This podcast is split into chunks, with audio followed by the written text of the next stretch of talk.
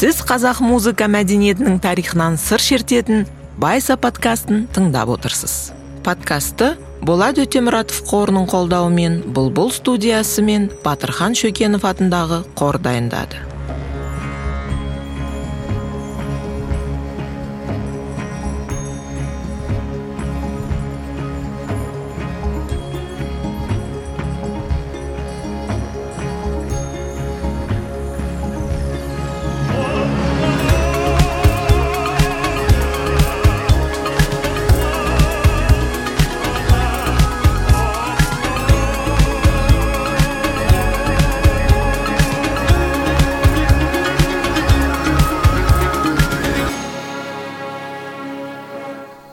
Бесінші эпизод. Музыкамен баяндалған тарихи маңызды оқиғалар. Дәрісті музыкатанушы антон сомов дайындады. Дәрісті оқыған бексұлтан бақытжан. Музыка әрқашан адамның басынан кешірген жайттарды бейнеледі. Себебі музыка басымыздағы барлық сын сүзгісін сейілтіп лимбикалық жүйемізге бірден әсер ететін жалғыз өнер түрі. Кітап оқығанда оқығанымыздың бәрін өз тәжірибеміз бен қабылдауымыздан өткіземіз. Суретке зер салғанда да оның бізге ұнап ұнамағанын бірден ой елегінен өткіземіз. Содан кейін көріп білгеніміздің бізге қалай әсер ететінін ой таразысына саламыз. Ал әуенді естіген сәттен ақ денеміз оған бірден жауап қатады. Тіпті музыканы жақсы көрмеймін десек те ол бізге әсер етеді.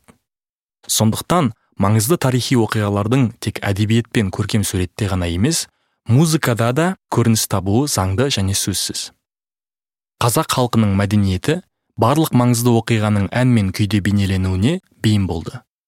Бастапқыда музыка соның ішінде әндер утилитарлық сипатқа ие болды. Олар әдет ғұрыпты сүйемелдеп білімді сақтау мен жеткізудің маңызды формасы болды. Қазақтар барлық дүниені музыкада бейнелеген. Өйткені олардың аспабы дауысы немесе домбырасы әрқашан жанында болған. Ал өмір сүру ерекшелігіне қарай отырықшы халықтардың аспаптары абажадай ой машығы статикалық болатын. Көптеген музыка танушылар мен зерттеушілер музыкаға сөз керек еместігін айтады. Расында біз шығарманы тыңдап отырып қайғылы тағдыр шешті бәрін түбегейлі өзгерткен жағдай болған ау деп оқиғаның көңіл күйін бағамдаймыз. Әлбетте музыкалық шығармалар тарихи оқиғаның барысын сөзбе сөз баяндап бермейді. Біз оны көбіне сезім арқылы қабылдаймыз. Қазақтың бүгінге дейін жеткен басты әндерінің бірі елім әні. Ол 18 ғасырда жоңғарлар қазақ ауылдарына тұтқиылдан шабуыл жасаған ақтабан шұбырынды жылдарында шыққан. Елім әні осынау қиын қыстау кезеңде халықтың сезімі мен жан толқынысын бойына сіңірген ауыр ән екені даусыз. Сондықтан оның сазы жоқтау әніндей мұңды баяу өрбіп отырады. Ұзақ уақыт бойы бұл халық әні деп есептеліп келді. Бірақ кейінгі жылдары зерттеушілер әнді сол заманда жоңғарларға қарсы соғысып сол соғыста ағасы мен ұлдарынан айырылған аты мәшһүр қожаберген жырау жазған деген тұжырымға келді. 1916 жылғы ұлт азаттық қозғалысы мен оны ресей империясының аяусыз басып жаншуы дала музыканттарына өшпес әсер қалдырды.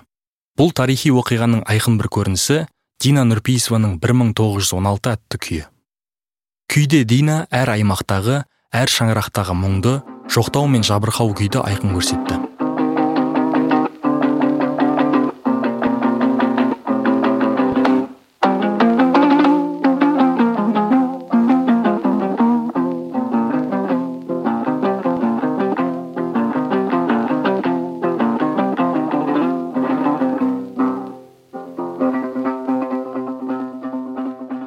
Сол оқиғаларға куә болғандардың сезімі мен жай күйін дина сияқты домбырамен жеткізген сейтек оразалыұлының да осы аттас күй сақталғаны туралы дерек бар. Көтеріліс туралы күйші қазанғап тілепбергенұлы қош бол балам жұртта қалған сен кеткенде мен қайтем күйлерін жазды. Зерттеушілердің сөзінше аталған бірінші күй байлардың тыл жұмысына өз балаларының орнына кедей кепшіктің балаларын жібергенін баяндайды.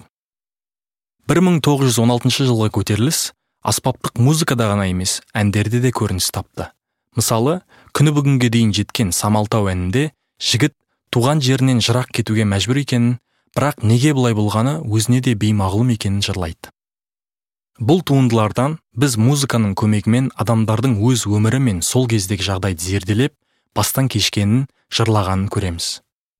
Бір адамның немесе отбасының басындағы жағдай арқылы үлкен оқиғалардың маңызды тұстарына қанық боламыз. 1916 жыл тағдыр шешті жыл болды. Сол жылғы оқиғалар қазан төңкерісі азаматтық соғыс аштық қазақтардың шетке ығысуы және қуғын сүргін сияқты қоғамдық саяси оқиғаларды қамтыған ұзақ та ауыр қасіреттің басы болды. Сөйтіп қазақтың дәстүрі мен өнері ғана емес жалпы халықтың өзі жойылып кетудің сәл ақ алдында қалды. Бұл болат өтемұратов қорының бағдарламалары туралы әңгімелейтін серіктестік айдары.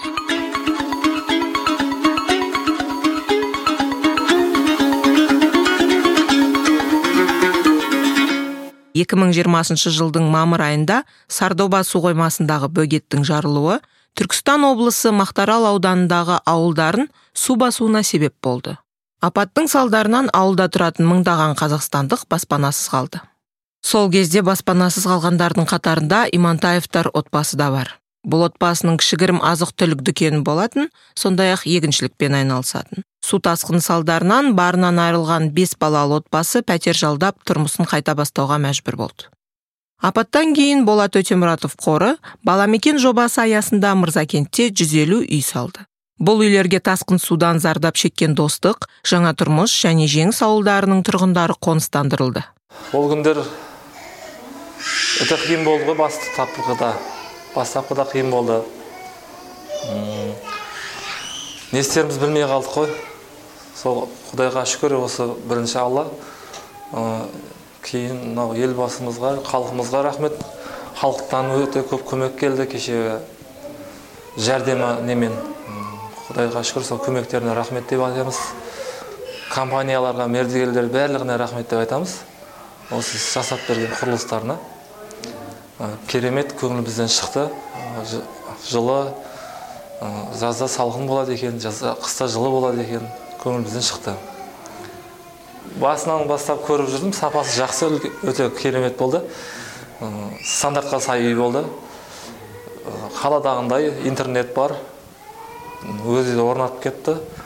Құбырлары бар жаңағы су ағып кететін. Центральный канализация дейді ғой. В общем жағдайдың бәрін жасап қойды ғой. Рахмет үлкен барлықтарына. Баламекен жобасы іске қосылған 2019 жылдан бері болат өтемұратов қоры есебінен еліміздің төрт аймағында қызылорда арыс арал және мырзакентте тұрғын үйлер бой көтерді. 390 отбасы толықтай жабдықталған жайлы баспанаға ие болды. Оның ішінде көп балалы отбасылар мүгедектігі бар жандар мен техногендік апат салдарынан баспанасынан айырылғандар бар.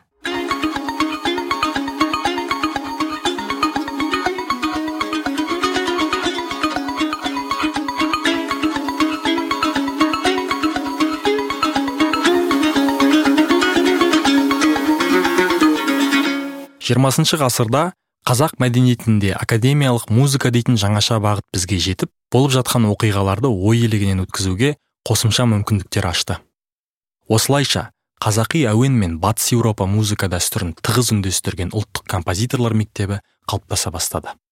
Осы сәттен бастап маңызды тарихи оқиғаларды түсінудің екі бағыты пайда болды.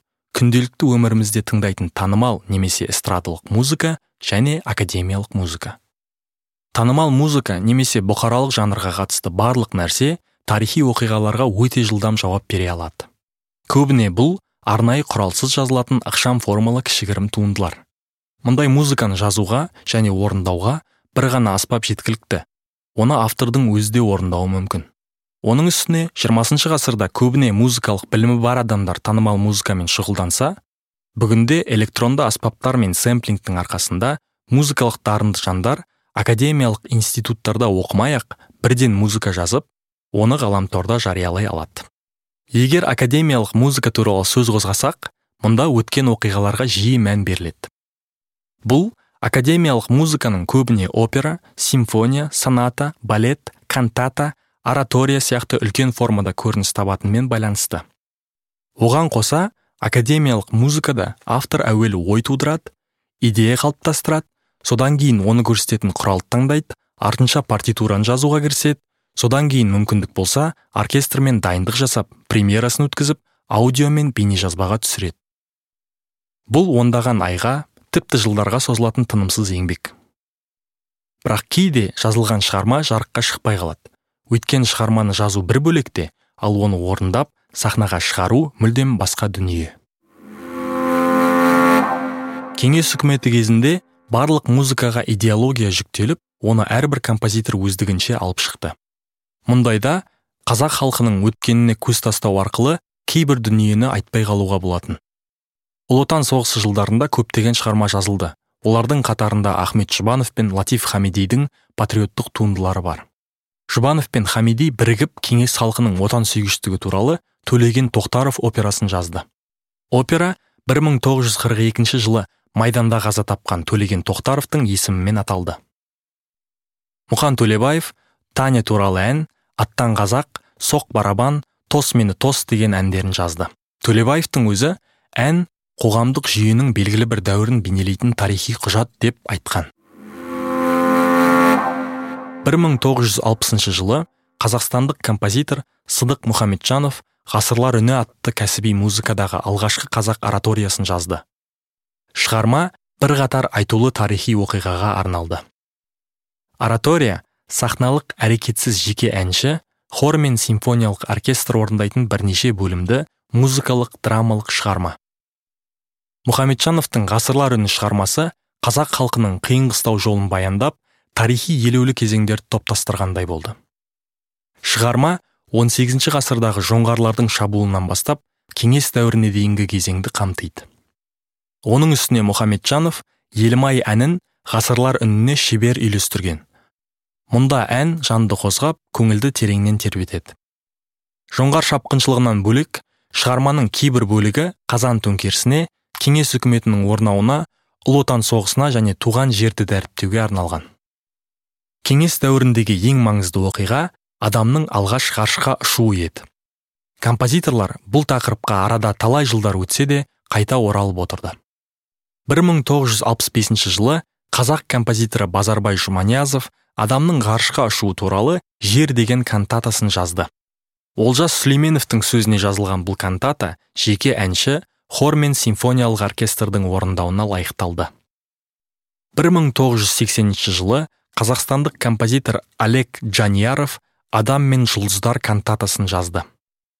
Ол әрқайсысы адамның ғарышты игеруінің белгілі бір кезеңін көрсететін алты бөлімнен тұрады. Ал композитор жоламан тұрсынбаев байқоңырға арнап жеті бөлімді байқоңыр баспалдақтары атты ораториясын жазды. 1986 жылы алматыда сол кездегі жаңа алаңда қазақ жастар бой көтеріп үн қатты. Ескендір хасанғалиевтің 1970 жылы қазақ кср-ның елу жылдығына арнап жазған атамекен әні наразылық шарасының әнұранына айналды. Бұл ән көпшіліктің көңілінен шығып арада 10 жыл өткенде оны алаңға шыққан студенттер шырқады. Желтоқсан оқиғасынан бірнеше күн өткенде бұл әнді қазақ кеңестік социалистік республикасында радио мен теледидардан беруге тыйым салынды. Бұл тыйым қазақстан тәуелсіздік алғанға дейін яғни желтоқсан оқиғасынан кейінгі 5 жыл бойы өз күшінде болды. Тек 1991 жылы ғана атамекен өмірге қайта келді.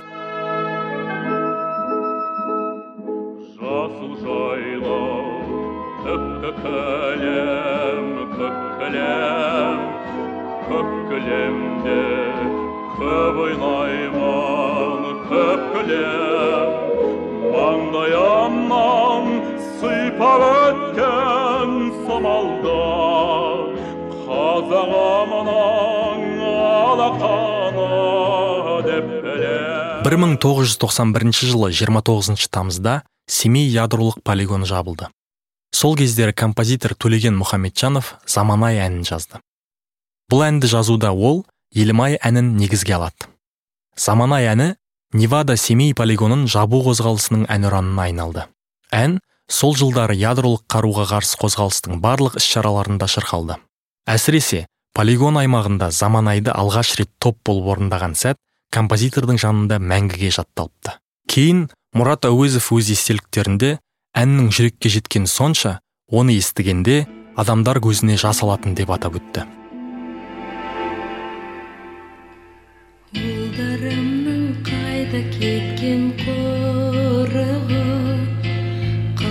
Қыздарымның қайда кеткен бұрымы мейірімге зарықтырған заман ай заман ай заман ай туған жердің лайланды тұнығы жиырмасыншы ғасырдың екінші жартысындағы танымал немесе эстрадалық музыка адами қасиет пен қадір қасиетті ішкі жан толқынысын көбірек дәріптеді көбіне бұл махаббат лирикасы еді. Есесіне қазіргі қазақстандық музыканттар мен композиторлар өз шығармашылығында елде болып жатқан оқиғалар мен процестерге үн қатады. Қазақстандық танымал топтар 91 мен ирина қайратовна бірлесіп табу деген шығармасын жариялады. Бұл әнде теледидар мен әлеуметтік желіде насихатталатын саяси қызмет қазақстанның бүгінгі күн тәртібі мейлінше әсіре формада көрсетілген. Мұнда мәтіннің өзі белгілі бір деңгейде мысқылмен оқылады. Әуені де мысқылды естіледі. 2022 жылдың көктемінде қоңыратбай фэм тобы мен желтоқсан есімді әнші мемо атты әнге бейнебаян түсірді. Мұнда қаңтар қасіреті мен одан кейін өрбіген оқиғалар бейнеленеді. Әннің музыкасы сөзі бейнебаяны сезім мен мұңға толы. Сонымен бірге үміт сыйлап қолдау көрсетеді. Әннің басында адамның басқан қадамы жалпы гуіл назарымызды аударады.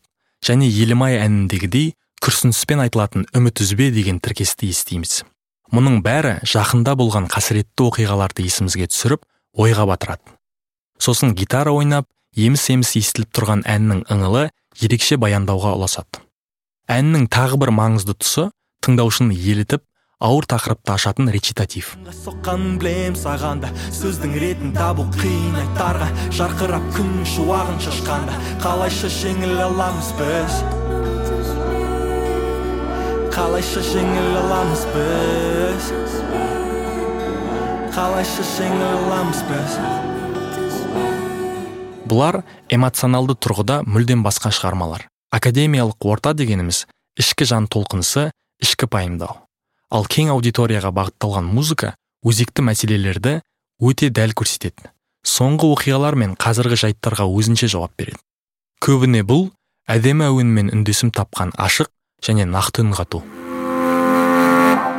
Бұл эпизодта әншілер мен күйшілердің өз шығармасында тарихи маңызды оқиғаларды қалай бейнелегені және олардың халық жадында сақталуына ықпал еткені әңгімеленді.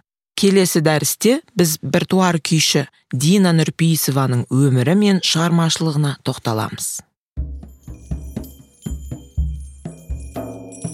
Байса подкастын дайындауға атсалысқандар. Подкасттың редакторы және продюсері айсұлу тойшыбекова қазақ тілді мәтіндердің редакторы кәмшат әбдірайым подкасттың қазақ тіліндегі редакторы айгүміс сексенбаева ғылыми кеңесші раушан жұманиязова.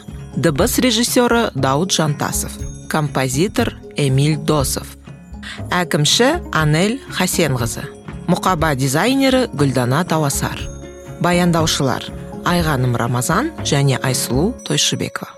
Дыбыстаушы сәлім балғазин. Мәтіндерді қазақ тіліне аударған фридрих шегіртке.